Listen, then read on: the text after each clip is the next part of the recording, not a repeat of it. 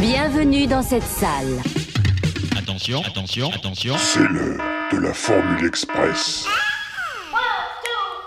Alors il va falloir faire vite. Vite, vite. Ça c'est Allons prêt, non prêt, non prêt, non plus vite Gamin Allez, viens C'est pour rire, gamin Salut à toutes et à tous et bienvenue dans cette 28e Formule Express de retour à l'écran.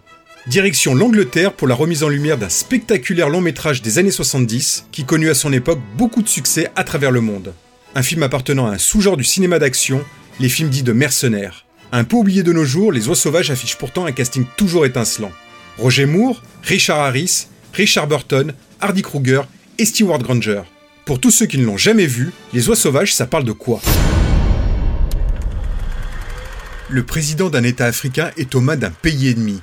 Un groupe de mercenaires est alors engagé par un riche homme d'affaires britannique pour le libérer. Une mission hautement dangereuse qui fera malheureusement de nombreux dégâts. Je négocie un contrat pour arracher Limbani des griffes du général Endofa. Si je renonce, il meurt. Si je le sauve, eh bien, il est possible qu'il revienne à la tête de l'État. J'ai besoin de toi pour organiser l'opération.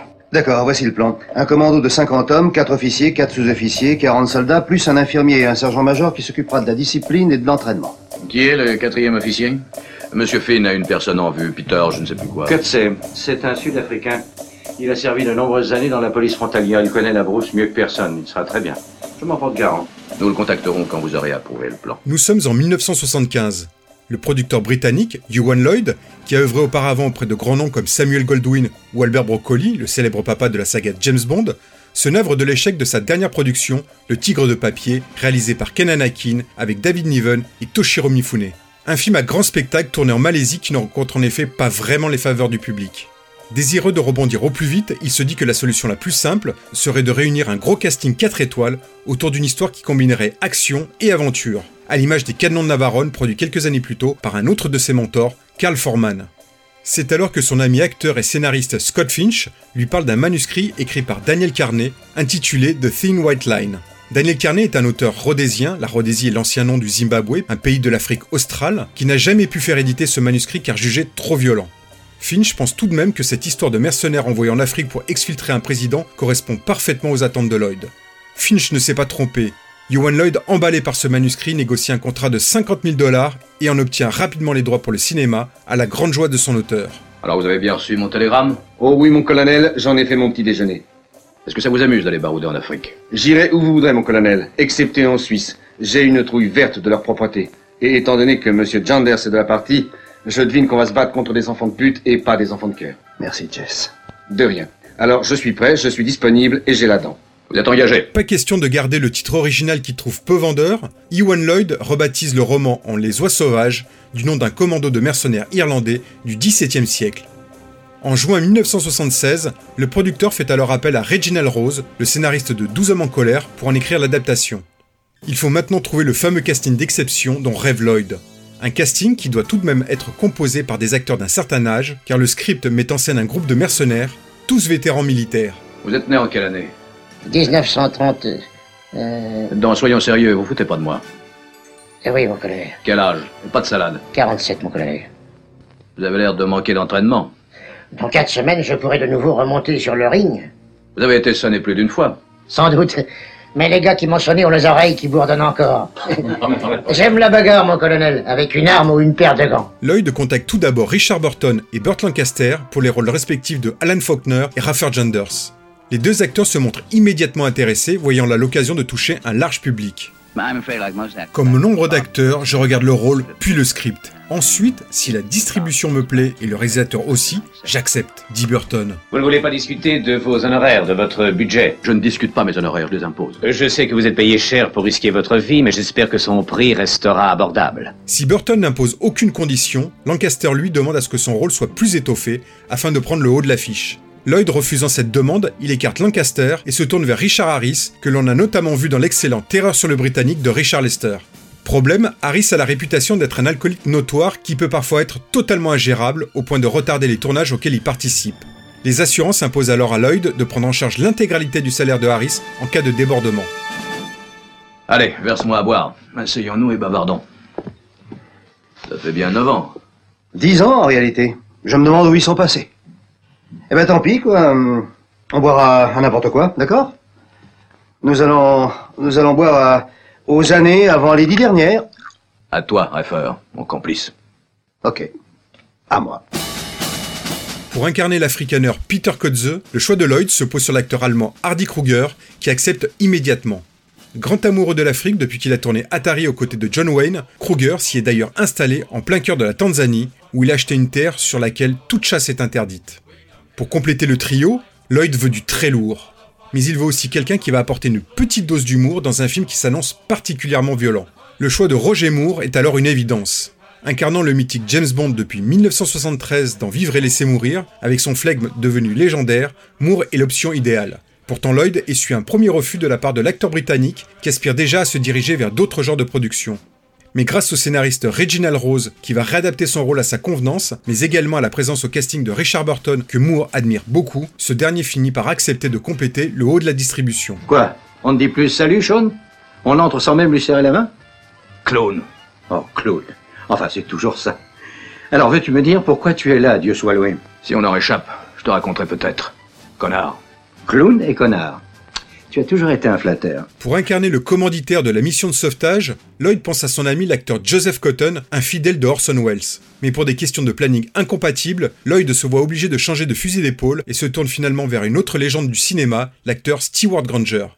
À leur côté, on retrouve quelques habituels second rôles du cinéma britannique, notamment Barry Foster vu dans le Frenzy de Hitchcock, ou Frank Finlay croisé lui dans Meurtre par décret de Bob Clark. Voici le contrat signé. Lisez-le. Oui. Un compte bancaire en Suisse devra alimenter les frais d'organisation, achat d'armes et de matériel d'après un état détaillé. Oui, c'est d'accord. Oui, le tiers des salaires payables avant le départ. Oui, d'accord, c'est raisonnable. Pour le colonel Faulkner, 100 000 livres. 50 000 livres pour Janders. 30 000 pour chacun des deux officiers. 20 000 pour chacun des sous-officiers et le sergent-major. 10 000 à chaque soldat du commando. Et la moitié de ces montants payables au cas où la mission échouerait. Mais c'est scandaleux C'est mon sentiment aussi. Vous signez ici. Et là. Tenez, voici votre exemplaire. Vous piquerez votre crise quand vous serez dehors. Sean ait l'obligeance de montrer la porte à Monsieur Balfour. Oui, avec joie. Scénario terminé, casting bouclé, il manque encore celui qui va mettre en scène cette énorme production évaluée à 10 millions de dollars, une grosse somme à l'époque. Si Michael Winner, le réalisateur d'Un justicier dans la ville, est un temps envisagé, Lloyd, conseillé par John Ford, fait finalement appel au cinéaste américain Andrew McLaglen, à qui l'on doit jusque-là bon nombre de westerns, notamment Chisholm avec John Wayne. Habitué donc au tournage lourd, McLaglen débarque à Londres à l'été 1977, accueilli par Roger Moore himself pour préparer le tournage qui se déroulera dans un premier temps en Afrique du Sud, dans la région du Transvaal au nord du pays. La population locale est sollicitée pour construire les nombreux décors décrits dans le script. Routes, aéroports, ponts, camps de prisonniers. Malgré la politique d'apartheid qui règne alors dans le pays, Lloyd impose une équipe multiraciale où tout le monde est traité d'égal à égal. On a besoin l'un de l'autre, homme blanc. Et c'est comme ça que ce doit être. Noir et blanc doivent proposer autre chose à l'Afrique. C'est ça qui importe. Automne 77. Direction donc l'Afrique du Sud pour le début des prises de vue. Ewan Lloyd est présent aux côtés de toute l'équipe sur le tournage. Le producteur doit en effet s'assurer que Richard Harris, mais également Richard Burton, n'abusent pas trop de la boisson pour ne pas retarder le planning.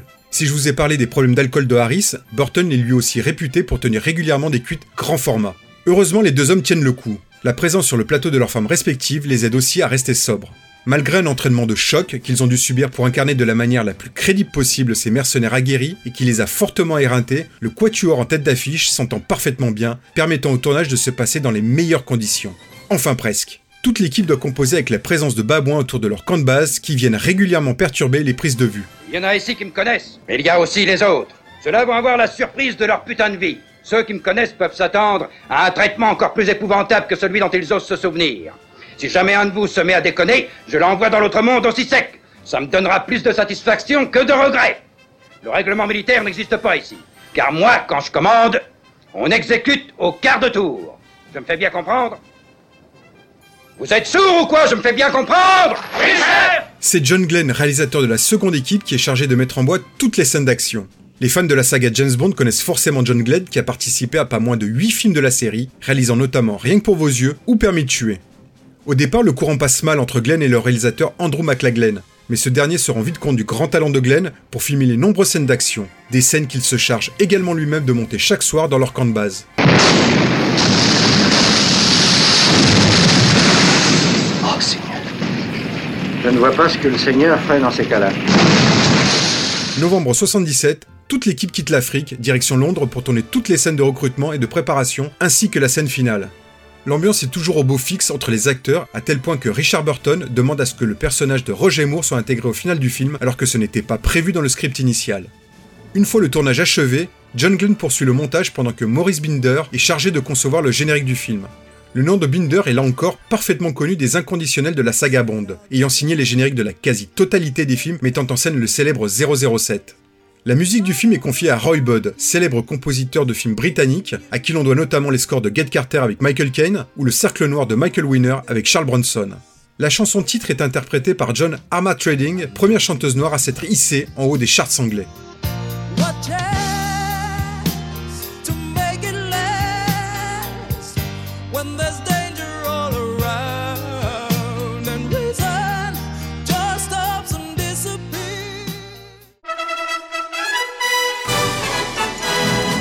Les Oies Sauvages sort en juillet 1978 en Grande-Bretagne et malgré un succès quasi immédiat, le film n'échappe pas aux polémiques. Nombreux sont ceux qui reprochent au film sa représentation des personnages noirs et la décision de tourner en Afrique du Sud pendant l'apartheid. De nombreuses manifestations organisées par des militants anti-apartheid ont lieu devant les cinémas projetant le film. Le producteur Ewan Lloyd riposte en brandissant des articles de journaux relatant la projection du film dans le quartier noir de Soweto, proche de Johannesburg, où il a été reçu avec enthousiasme et approbation. Votre plan est approuvé, messieurs. Bravo, mon vieux. Merci. En France, le film sort le 4 octobre 1978 et rencontre également un certain succès, cumulant plus de 1 million d'entrées. Fort de cet accueil triomphal, Ewan Lloyd enchaîne avec deux films mettant en scène des commandos armés. Le Commando de Sa Majesté, avec une nouvelle fois Roger Moore, accompagné ici par Gregory Peck, et le simplement nommé Commando en 1982. Deux ans plus tard, il se laisse tenter de donner une suite aux Oies Sauvages, mais seul Richard Burton accepte de rempiler. Pire, l'acteur décède peu de temps avant le début du tournage, obligeant Lloyd à choisir en catastrophe l'acteur britannique Edward Fox pour le remplacer. Doté d'un budget largement revu à la baisse, cette suite de piètre qualité n'attirera pas les foules et obligera Ewan Lloyd à prendre définitivement sa retraite de producteur. Pour voir les os sauvages, le film est disponible en DVD et Blu-ray pour les supports physiques et en VOD. Alors pourquoi j'ai choisi de remettre en lumière les oies sauvages? Tout d'abord et simplement parce que ce film que j'ai découvert à la télévision au milieu des années 80 est un film que j'aime beaucoup et lié à tout un tas de souvenirs personnels. Également parce que malgré ses 45 années passées, il reste d'une redoutable efficacité. Pas un seul temps mort pendant sa durée de presque 2 heures et quart. Les scènes d'action mises en boîte par John Glenn, qui sont particulièrement musclées et d'un réalisme à couper le souffle, restent encore aujourd'hui toujours impressionnantes. Cet épisode, c'était aussi l'occasion de rendre hommage à cinq grands acteurs, tous disparus aujourd'hui. Canard bleu, canard bleu, ici, oie sauvage, vous m'entendez, à vous? Canard bleu, oie sauvage, j'ai l'air d'une putain de volaille mal baisée, tu ne trouves pas Oie sauvage, ici canard bleu, je vous reçois 4 sur 5. Ah, Dieu bénisse tous les oiseaux du ciel. Viens, canard bleu, viens faire quoi, coin. Nous sommes parés, à vous. Tu vois, nous n'avons que 12 minutes de retard. Tu penses que c'est gagné? Eh bien, si Limbani a le cœur assez solide, on devrait même pas voiser. Si le sous-genre des films de mercenaires existe toujours et rencontre encore beaucoup de succès aujourd'hui, il suffit de voir la saga The Expendables pour s'en convaincre, un film comme Les Oies Sauvages serait tout de même difficilement faisable aujourd'hui. Parce qu'il faut bien l'avouer, le sujet reste toujours particulièrement touchy. À l'époque, certains avaient qualifié le film de réac. Il fut même accusé de prôner des idées fascistes.